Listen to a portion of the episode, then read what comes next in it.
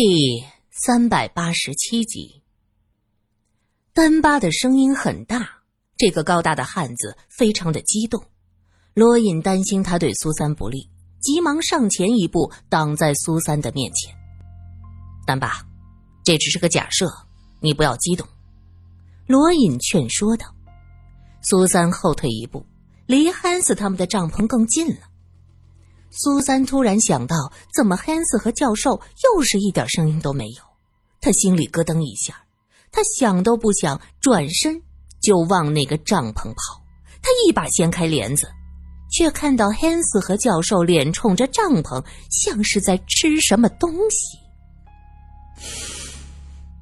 血腥味，一股浓烈的血腥味扑面迎来。这是新鲜的血腥味还带着一些甜腻。昨天晚上，汉斯和教授喷了那么多的古龙水，这么久了，古龙水的气味散去了很多，于是帐篷的四周弥漫着一种说不出来的腥臭味那是鲜血的味道。你们，汉斯和教授低着头。似乎一起用力擦了一下嘴角，然后转过头来。教授没有出声，安子笑眯眯的问：“早啊，我的小公主。你们，你们在吃什么？怎么这么大的血腥味？”苏三很确定，他刚才进来的时候，他们俩正在吃东西。没有，我们只是蹲着。安子若无其事。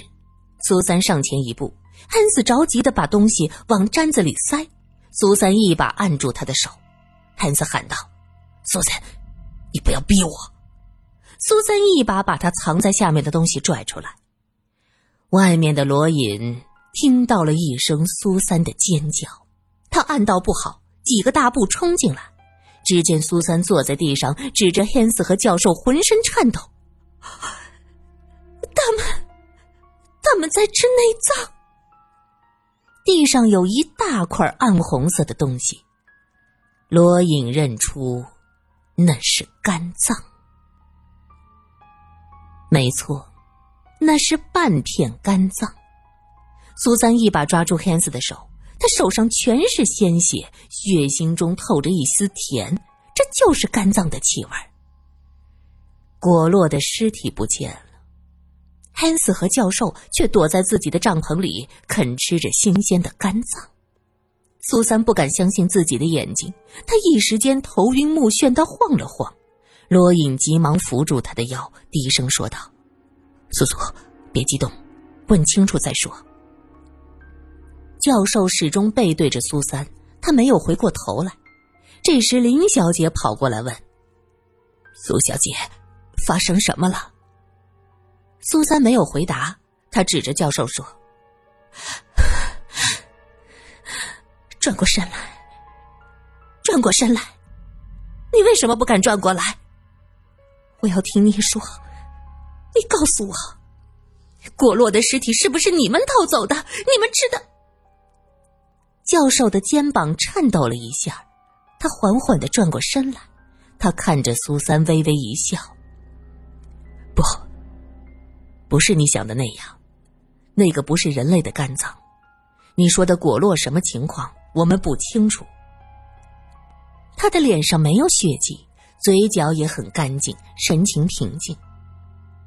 苏三走过去，用力的将他拉起来：“起来，你给我起来，别给我装病。”教授非常的瘦弱，脸色苍白，皮包骨头。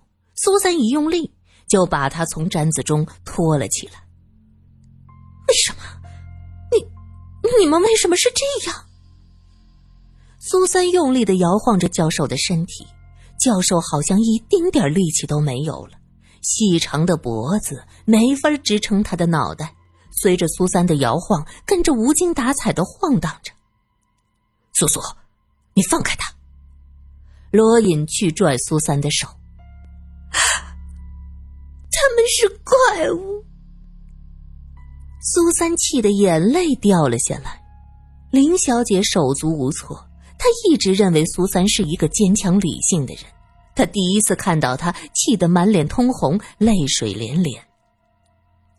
苏三松开手，教授根本就站不住，软软的倒在地上。小公主，请你相信我们，那个真的不是人类的肝脏，那是牦牛的，我们花了钱从牧人那儿买过来的。汉斯解释：“ 你们为什么要吃这些东西？” 我不知道。你知不知道普林症？汉斯说完，看向教授，同时问道：“你还好吧？”教授点点头，闭上了眼睛，靠在那儿一动不动。普林症？苏三看向罗隐，可罗隐的神色已经大变。你们患上了这种病？对，我们。我们实验室里的每一个人都患上了这种奇怪的病——普林病。我们来到这儿，就是为了寻找根治这种病的药。命啊，这真是命！搞了一辈子的永生计划，最后不但得不到永生，连自己的命运都把握不住。林小姐瞪大了眼睛：“不，不灵。”那是什么东西？什么病？苏三有一些了解，他知道那是一种非常可怕的病症。布灵病由于血红素生物合成途径中的酶缺乏引起了疾病，主要为光敏感性皮炎、腹痛、神经恍惚障碍，累及神经系统和皮肤。英国的疯王子乔治三世就是这种疾病的受害者。患病后浑身溃烂、神经瘫痪，连精神也出现了问题。在过去的欧洲，很多吸血鬼的传说其实就是因为布林病患者引起的。这种患者不能见光，因为血红蛋白合成出现了障碍，他们永远是面色苍白。布林在黑暗里无害，可对光敏感，一旦见光被紫外线激活。它就会转化成一种嗜肉毒素，同时发出荧光。因为布林多聚集在人的皮肤、骨骼和牙齿，所以在阳光下整个人自然就亮起来。同时，这种毒素也会侵蚀人的皮肤和牙龈。皮肤大面积溃烂严重时，五官都可能烂掉。有的布林病的症状是多毛。因此，欧洲历史上的狼人也多和这种病的患者有关。苏三嘴唇哆嗦，他不敢接受这样的真相。罗隐问道：“柏林症的患者是不能见光的，可汉斯，你可是在白天出现过？那是因为教授患病的时间比我长，他的双腿已经溃烂，没法站立。我是刚患上此病。”带着他来这儿寻找神族的后裔，希望最后的实验能够成功，我们能得救。恩斯说到这儿，垂下头去。苏三愣住了，竟然是这样。他蹲下去看着教授问：“你患病多久了？”教授看向汉斯，汉斯抬起头说：“从他失踪的时候起，一直到现在。”这就是他抛弃你的原因，不单单是为了实验呢。真的吗？是真的吗？汉斯说的都是真的。苏三伸手去摸教授的腿，让我看看，让我看看你的腿。教授用胳膊撑着，向后退了退。罗隐也蹲下来。教授，你让他看一下，如果这就是你失踪的原因。我觉得你必须和苏苏说清楚。教授叹了口气：“唉，傻孩子，我的腿已经没法看了，神经都坏死了。”苏三握住他的腿，教授浑身抖了一下。苏三心疼的问：“很疼吗？”“没事儿，不疼。”他怕苏三不信。又加上一句：“真的不疼。”苏三握住他的腿，轻轻的掀起裤管，一股腥臭的味道散发出来。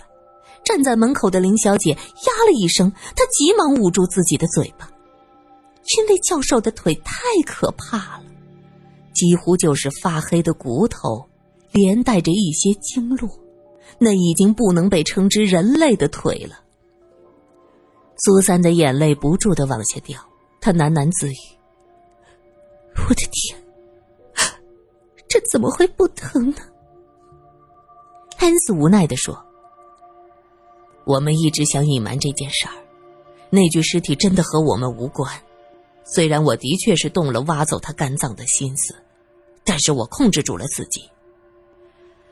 我之前一直在骗你，当时我已经出现了不灵初期的症状，我不想连累你，只能托人把你送到教堂。我想修女会好好的照顾你。后来我就去找组织，可是组织对这种病。也没有办法。后来我的实验室内部又有人出现这种症状，于是我怀疑是某个实验出了问题。素素啊，我不敢去见你。这种病可能是遗传的，也可能是受到环境刺激、基因突变，无法查明病因。我只能选择继续失踪。我宁可你恨我这个爸爸，坚强的成长。我也不想你成天活在疾病的恐惧中。”教授缓缓的说道。苏三已经泣不成声了，他实在没有想到事情的真相竟然会是这样。林小姐背过身去，擦了一下眼角，她看着远处圣洁的雪山，神祖啊，你承载了这么多人的希望，你真的就在这座雪山上吗？折腾了一上午，这山是上不成了。正午的阳光非常的刺眼。苏三站在帐篷的门前，想着躺在毡子里的那个人，他是带着全部的希望，拼了命来到这雪山脚下的吧。苏三仰视着远处的雪山，心里在默默的祈祷：明天，明天一定要上山。旺堆带着人回来。远远的就向罗隐招手，没有找到果洛的尸体。真是奇怪呀，这周围也没有狼群，怎么就丢了呢？旺堆一脸茫然，尸体怎么会不见？这太奇怪了。阳光刺眼，罗隐微微眯着眼睛问：“你的人呢？”旺堆回头看了一眼，丹巴跟在他身后，他急忙问。达瓦和阿诺呢？达瓦是那个红脸汉子，阿诺是几个西康人中年纪最小的，是个眉清目秀的少年。苏三觉得他可能只有十五六岁。丹巴听到旺堆喊，这才回过头去，拍着脑袋：“呃，奇怪了，他们俩一直跟着我呢。”这里大部分是草地，远处有一些高高矮矮的灌木，他们都是西康人。平时总在草地放牧，方向感极强，应该不会走丢。罗隐也没当回事儿，就让旺堆他们点火准备午饭。一连串的偶发事件导致他们从凌晨到现在都没有吃过任何东西。罗隐这么一提议，大家立刻觉得饥肠辘辘，一点力气也没有。丹巴和旺堆又到灌木丛走了一圈。回来时手里拎着两只松鸡，林小姐和苏三在附近捡了一些枯枝做柴火。旺堆看到林小姐和苏三走过来，得意的将松鸡往地上一扔，像个凯旋的英雄，等着夸奖。苏三发现，旺堆从昨天开始就喜欢在林小姐面前表现，看来他是真的寂寞了。很想在旅途中发展一段姐弟恋，看样子林小姐比他大十多岁呢。也许旺堆只想填补旅途的空虚吧。想到这儿，林小姐已经将树枝堆在一起去捡了松鸡。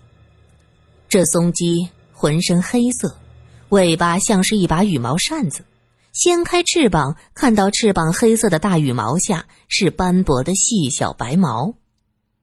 林小姐对着苏三笑：“呵这松鸡味道鲜美，可以熬汤呢。可是这哪有熬汤的锅子？他们一路远行，携带的自然是方便路上吃的东西。旺堆他们这些西康人，自是枪法好，善打猎，恨不得什么都不带，背支猎枪就够了。东西当然是带的越少越好。”林小姐抿嘴一笑：“放心，待会儿啊，给你一兜汤出来。”她说的是一兜汤，不是一锅汤。旺堆像只孔雀，围着林小姐走了一圈又一圈，专心收拾松鸡的林小姐压根儿没看他。旺堆不高兴，坐在草地上看着林小姐干活。林小姐拎着松鸡。去不远处的小河边清洗，这河水是雪山融水形成，入手冰凉。苏小姐刚想帮忙，伸下去就惊叫一声：“啊，好凉啊！”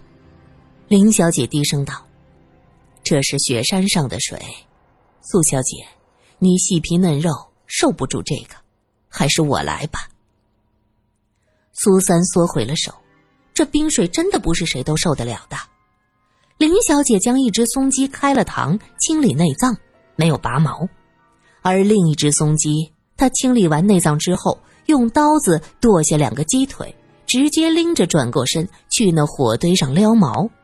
很快，焦糊的鸡毛味传过来。哎，怎么只烤两只腿？旺堆没话找话，林小姐没搭理他，撩完鸡腿上的毛，拎着鸡腿又回到小河边。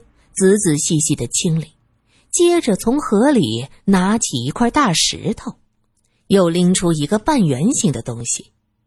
你瞧瞧，这是个什么？这东西外面都是褶皱，一股腥膻味儿。苏三试探着问：“这个是羊胃？”原来林小姐昨天收拾黄羊的时候，把羊胃洗干净，用一块大石头在冰水中泡了一夜。林小姐将羊胃拿出来，把鸡腿装进去，又灌了一些水，让苏三拎着，自己将松鸡的肠子洗干净。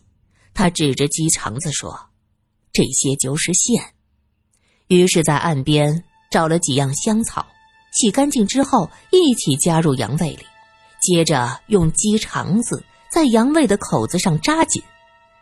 好啦，咱们去煲汤吧。苏三心情好了很多，他已经接受教授患上绝症的现实，只是病了，还没死啊！只要是病，就有机会好转的。对，待会儿悄悄问问小翠和嘎巴拉，感觉嘎巴拉很睿智，他应该能知道神族到底有没有办法帮助汉斯和教授。心情低落的时候是需要食物来慰藉的，一碗热汤足以妥帖人的胃和心。林小姐举着一个树叉，将羊胃系在树叉上，吊在火上烤。羊胃一加热，就很快的收缩，将鸡腿牢牢的包裹在里头。沸腾的汤汁在里边咕嘟咕嘟晃来晃去。松鸡收拾好了，你拿来烤。林小姐对着旺堆说。旺堆坐在草地上，一听到林小姐的话，咕噜一下爬起来。乐颠颠去拿那收拾好的松鸡，丹巴则说道：“奇怪了，这些人怎么还不回来？都过去这么久了，就是遇上姑娘也能干完了吧？”真粗鲁！苏三装作没听见，专心的看着那个动来动去的羊胃。旺堆拎着松鸡回来，穿在树杈上，自己举一只，另一只交给丹巴。丹巴摇摇头：“不行。”我得找找去，怎么还不回来？那个叫阿诺的青年是丹巴的弟弟，他放不下心。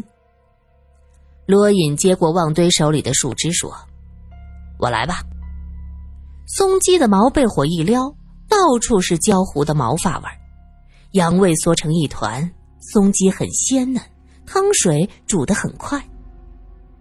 林小姐煮好了羊胃，拎过来递给苏三。苏小姐，喝汤吧。你们南方人喜欢汤水，和我们厮混这些天，吃干粮一定吃烦了吧？谢谢。苏三接过树枝，深深的吸了口气，好香啊！就只能煮这么多，趁热喝吧。你呢？你喝什么？苏三问。我不喜欢喝汤的。苏三再一次谢过林小姐，拎着树枝就往那对面的帐篷走。林小姐看着苏三的背影，心想着：现在好了，苏小姐的心结已经解开了。